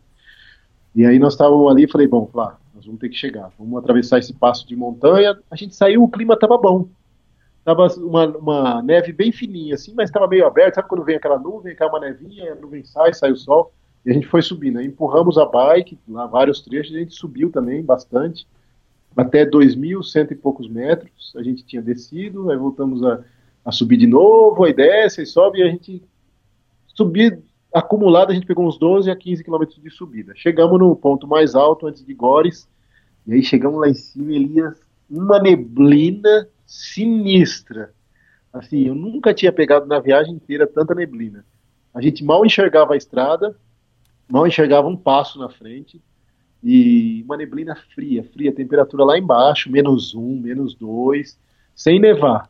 Aí começou uma neve fria. Eu falei, Flá, uma nevezinha. Eu falei, Flá, tá neblina, tá neve. Se vier uma nevasca aqui em cima, do jeito que a gente tá, e não tinha onde, do lado da estrada não tinha nada, não tinha nada, nada. nada. Falei, a gente tem que sair daqui, senão a gente vai congelar. E aí aquela umidade da, da neblina vai penetrando na roupa. E aí teve uma hora que a gente começou a descer, finalmente. Só queria, sabe quando você vai descendo e vai batendo o dente assim, e a mão, a mão vai congelando os dedos, aí ah, trocar de luva, por uma luva mais grossa, por uma capa. Eu olhava pra cara do Thiago, os cílios, a sobrancelha tudo com gelinho, assim, eu falei, meu Deus. Foi congelando a minha sobrancelha, meus cílios, sabe? Nessas horas a gente nem tirou muita foto. Depois eu vou postar uma foto só, da, um vídeo rapidinho da gente nessa neblina. Mas, cara, a gente tava congelando muito. E assim, era uma descida de 15 quilômetros, mais ou menos, de descida, que a gente não aproveitou nada, porque não enxergava nada. Tinha que ir só pelo acostamento, com medo de algum carro pegar a gente, alguma coisa. E você desce não aproveitando, porque você tá cagando de frio, né, cara? Muito frio. Isso era o meu dia do meu aniversário. É, lá. E o engraçado é assim, que era o aniversário dele. Aí eu falei assim, não, não vou brigar. Hoje eu não vou brigar com É, ele, não putz. vou reclamar de nada, mesmo no perrengue. É. Muito perrengue eu reclamo, né? E eu falei, não vou reclamar porque ele vai saber. Aí teve uma hora que começou a neblina, neblina assim, eu falei, meu Deus, eu, Thiago, eu só estou te avisando, mas estou tendo um mini pânico, mas eu não vou chorar, não vou brigar, mas é só para você estar consciente que eu estou com um mini pânico. Eu falei, puta, a Flávia tá... vai travar aqui, nós estamos ferrados, né? Ela virou, eu achei tão engraçado o jeito que ela falou. Aí nem falei nada na hora, porque eu também tava tenso, né? Eu falei, nossa, Aham. meu aniversário. Aniversário dela no passado, Elias, a gente, a gente pegou também, antes, quando a gente tava na Bulgária, um frio, uma chuva, a gente atravessou um trecho de lama, que a gente teve que tirar todos os alforjes. Foi um dia muito difícil, a gente gritava pro céu. Eu falei, nossa, cara, é uma saga mesmo, né? Isso daí Os aniversários. todo aniversário vai. Tomara que do ano que vem melhore. Mas foi isso. Aí quando a gente chegou em Gó, essa cidade que a gente tá, finalmente, assim, a gente deu graças a Deus. A gente ficou tão feliz quando a gente entrou na cidade que, tipo, faltava só um quilômetro para chegar no hostel, que foi muito difícil a descida. Se a gente estivesse lá em cima, na hora que o tempo fechou mesmo, na hora que a gente chegou aqui, começou a neve, neve forte. É, a gente ia se ferrar. né? A gente ia ter que, sei lá, montar barraca rápido onde a gente estivesse só para poder se esconder. Porque senão a gente ia congelar. E a gente chegou na porta do hostel, foi recebida por um outro ciclo viajante É, um- da Espanha, é, né? do da País gente. Basco, é um espanhol. Só que ele fala, ele fala mais que o Thiago e o Israel junto. Nossa. Eu não aguento, eu não tô na voz do Thiago mais. ele já é mais velho, assim, já é muito falante, sabe? Acho que ele não fala tão bem inglês, e aí fazia muito tempo que ele não falava espanhol, agora ele tá falando espanhol com a gente, então ele se soltou, né? Nossa, ele não parava de falar, Elias. E eu queria guardar a bicicleta logo no hostel, aquele frio, ele conversando na calçada, eu, ai meu Deus. E aí entramos. Aí quando você entra, você dá aquela relaxada, puta, cheguei, né? Colocamos as coisas no quarto, a dona do hostel super tranquila, uma senhorinha, pegamos um quarto privado. E aí, bom, beleza. Aí você fala, puta, agora vai dar certo meu aniversário. Agora eu vou relaxar. Aí eu tomar um banho. Aí eu tomei um banho quente, pus aquela roupinha, tava com fome. Falei, agora vai andar o negócio, né? Agora vamos no supermercado, compro uma comida, compro um vinhozinho de romã, que a gente adorou esse vinhozinho. E aí, pronto, aí vai dar tudo certo, né? Dá aquela relaxada, dei aquela relaxada, fui no supermercado. Aí na hora que eu tava saindo do supermercado já tava uma nevasca, né? O supermercado era bem pertinho aqui do hostel. Aí acho que eu tinha relaxado demais, sabe, Elias? Tava saindo. Eu vou, vou escapar um peidinho, sabe? Que eu tava meio segurando assim dentro do supermercado. pra. E aí eu não sei se eu tinha relaxado demais, tinha ficado muito tenso, caguei na calça, Elias, na saída do supermercado. No meu aniversário. Que pariu, não, tava indo tudo bem demais. Falei, porra, é sacanagem, né? Você acampa, pega chuva, depois você pega a subida, aí você pega neblina, aí você pega nevasca, aí você caga na calça. Não, e o pior é assim, que ele começou a andar estranho. assim, E ele não podia falar. De perna aberta. Não entender, né? É, porque cagar é igual, cagar, me caguei, sei lá, o cara ia E eu vi ele andando meio esquisito, e eu falava, vamos, Thiago, vamos. E ele andava meio devagar. Aí quando chegou aqui no rosto, aí eu caguei nas calças. A intimidade Eu é uma falei, merda. Literalmente. Literalmente, que merda, né? Porra, que merda. Mas aí, tá tranquilo, aí, aí você vai, se limpa de novo, né? Eu falei, não, agora vai. Aí foi, aí foi bom, aí roupinha nova, aí Eu cheguei à conclusão que ele tá fazendo 80 anos mesmo. Que olha, Tá. vai cagar Pô. nas calças. eu já mijei na roupa, já caguei na calça, pô, não falta nada. 29 anos. Não, tô brincando, 39, 39. 39 anos. Ô, parabéns, 39. tá? deixa eu aproveitar aqui. Que... Foi Parabéns 19 de abril, aniversário. 19 de abril. Foi 19 de Árvore abril. dia do Ah, índio, é. Dia Internacional da Bicicleta e caguei na calça. Beleza. É dia internacional da, da bicicleta, seu aniversário? Dia Internacional da Bicicleta. Ah, que, que interessante. Eu, meu aniversário é Dia Internacional da Fotografia. Ah, e o meu, sabe qual que é? Dia Internacional da Saudação. Eu falei, por isso que eu vou numa Thumb, porque o Thiago faz aniversário do dia da bicicleta e eu vou saudando o pessoal É, atrás. eu vou né? pilotando e ela vai saudando, né? Tá certo, combinado. Que nem princesa, assim, né? A mão vai balançando, assim, que nem princesa. O Papa, E aquele papo, é, aquele tchau papau. Só o tchauzinho. Só o tchau. E aí, beleza, aí estamos aqui, esse hostel que é super confortável, junto com o nosso colega espanhol, que tá falante aqui, não para. Fomos dar uma, uma volta aqui na cidadezinha no domingo, que o tempo ficou estável, mas hoje já mandei até um vídeo para você, né, Elias? E você viu a nevasca que tá, a gente É, nem saiu, sim. só foi no supermercado. E saímos ontem, e assim, é uma região que se parece um pouco com a Capadócia. Também tem aquele Ah, relevo daquele jeito, e também tem aquelas cavernas que as pessoas moravam ali. Então lembra um pouco aquela região, lógico, numa proporção bem menor, é uma cidade pequena, mas é uma cidade muito bonitinha, assim. E aí ontem à noite aconteceu um outro fato também, né? Sabe quando você tá assim, aí você fala, vamos assistir um negócio no, no computador, aí senta os dois juntinhos assim na cama, né? Aí apaga a luz do quarto, aí põe um videozinho no computador para assistir. Aí fica aquele silêncio, né? Nevando lá fora, friozinho aqui dentro quente. Aí começa a escutar um barulho na parede. Rato, Elias. Hum. E assim, que, que, que, que o, o nosso quarto tem uma das paredes que não é sólida. Eu acho que tem uma parede. Aí tem uma parede que plástico, material plástico. Depois, eu acho que entre essas paredes tinha ratinho. E estava comunicando, acho que com, deve ter um buraco que comunica lá para fora. E aí eu comentei com a dona do hotel, né? Ela falou: Ah, mas isso aí é por causa do frio. Quando esfria muito, os bichinhos tentam entrar, porque é um lugar quente, tem calefação aqui dentro. Eu falei: Ah, não, beleza. Aí ela falou assim: Ah, eu vou pôr uma ratoeira. Aí puseram uma ratoeira embaixo da minha cama. Que beleza. Que beleza. Beleza, né? Puseram uma ratoeira embaixo da minha cama. Tá lá agora. Vamos ver se eu voltar pra lá. Ah, eu já preparei uma fita tape aqui e vou tampar o buraco lá. Depois que ela caça. É, esse porque tem um buraquinho na parede que é pra gente pôr, as, que é onde a tomada, mas eu vou tampar aquele buraco. Vai que sai aquele bicho no buraco, vai na minha cabeça, morde minha orelha, sei lá. Já passa uns quilos. E aí é isso, Elias. Nós estamos aqui na ilha de Lost, que a gente chama, porque essa cidadezinha aqui, depois dela só vai ter mais uma outra maior um pouco, mas a gente vai ter que passar um passo de montanha, chama Capan. Depois de Capan vai vir Megre. E aí, para chegar em Megre, a gente passa um outro passo de montanha de 2.541 metros, que até hoje vai ser o mais alto da nossa viagem, assim, de passo de montanha. né? Uhum. Só que com esse tempo do jeito que tá, se tá nevando aqui, nós estamos aqui a 1.600 metros, eu acho. 1.700, por aí. Se tá nevando assim aqui, a 2.530 vai estar totalmente impossível assim de atravessar num dia que nem hoje. Então a gente está esperando o tempo melhorar. O tempo não tá ruim só aqui assim. Se você vê o, o último o que o Isra comentou, eles estão pegando muito vento lá. Conversei com o Isra, eles estão pegando muito vento lá no, no Cazaquistão, porque por causa dessa frente fria louca que veio. E a galera que está no Irã, inclusive, que já é mais baixo, numa região até desértica, chegou a nevar hoje lá numa outra cidadezinha. Então ainda o tempo está esquisito, está meio instável. Amanhã, a previsão é que amanhã comece a melhorar. Então nós vamos tentar sair amanhã cedo, mas se não der, a gente vai descer para o dormitório, porque a gente está no quarto privado e é um pouco mais caro. e o hostel está vazio, só tá o espanhol lá embaixo, a gente desce pro dormitório e espera passar. Porque não adianta, Elias. É, isso é uma coisa que, por mais que a gente queira economizar, é uma questão de sanidade, né? Não tem como a Segurança gente também. Né? enfrentar isso. É, segurança, Elias. Pô, é muito perigoso, essas estradas são pequenas e a gente pode morrer mesmo, cara. Morrer congelado. Morrer ou hipotermia, passar mal, sei lá, perder um dedo. Ah, qualquer coisa. Não, não vale a pena. Então, a gente vai Mãe, não ouça isso, mãe, tá tudo bem. Tá tudo bem. É, se tiver algum amigo, uma pessoa nós vamos continuar aqui até melhorar. E é isso, Elias. Pô, nós estamos gravando esse podcast até. A nossa ideia seria gravar nosso podcast com você em Teherã, na capital do Ah. Irã.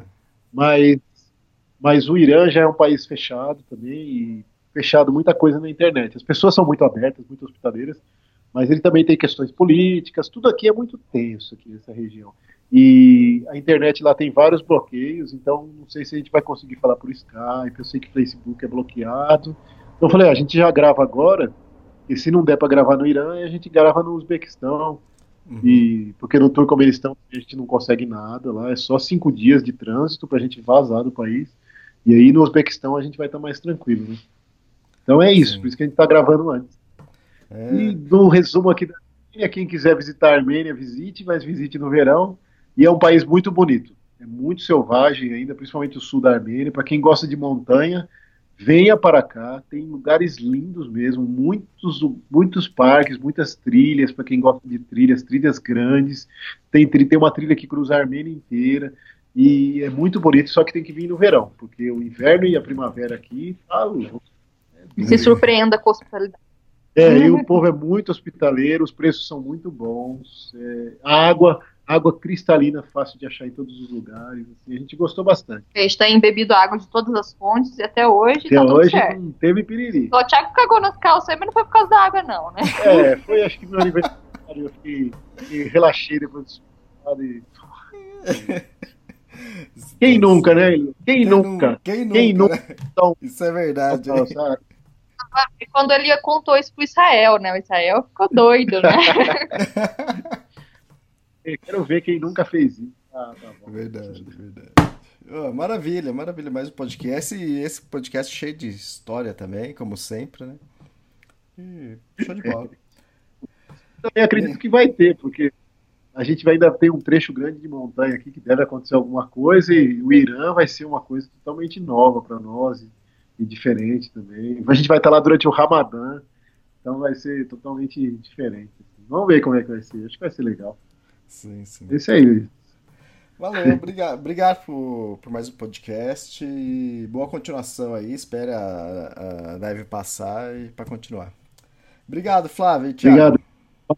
Ah, tchau, tchau. Tchau, um Tchau, tchau, até mais.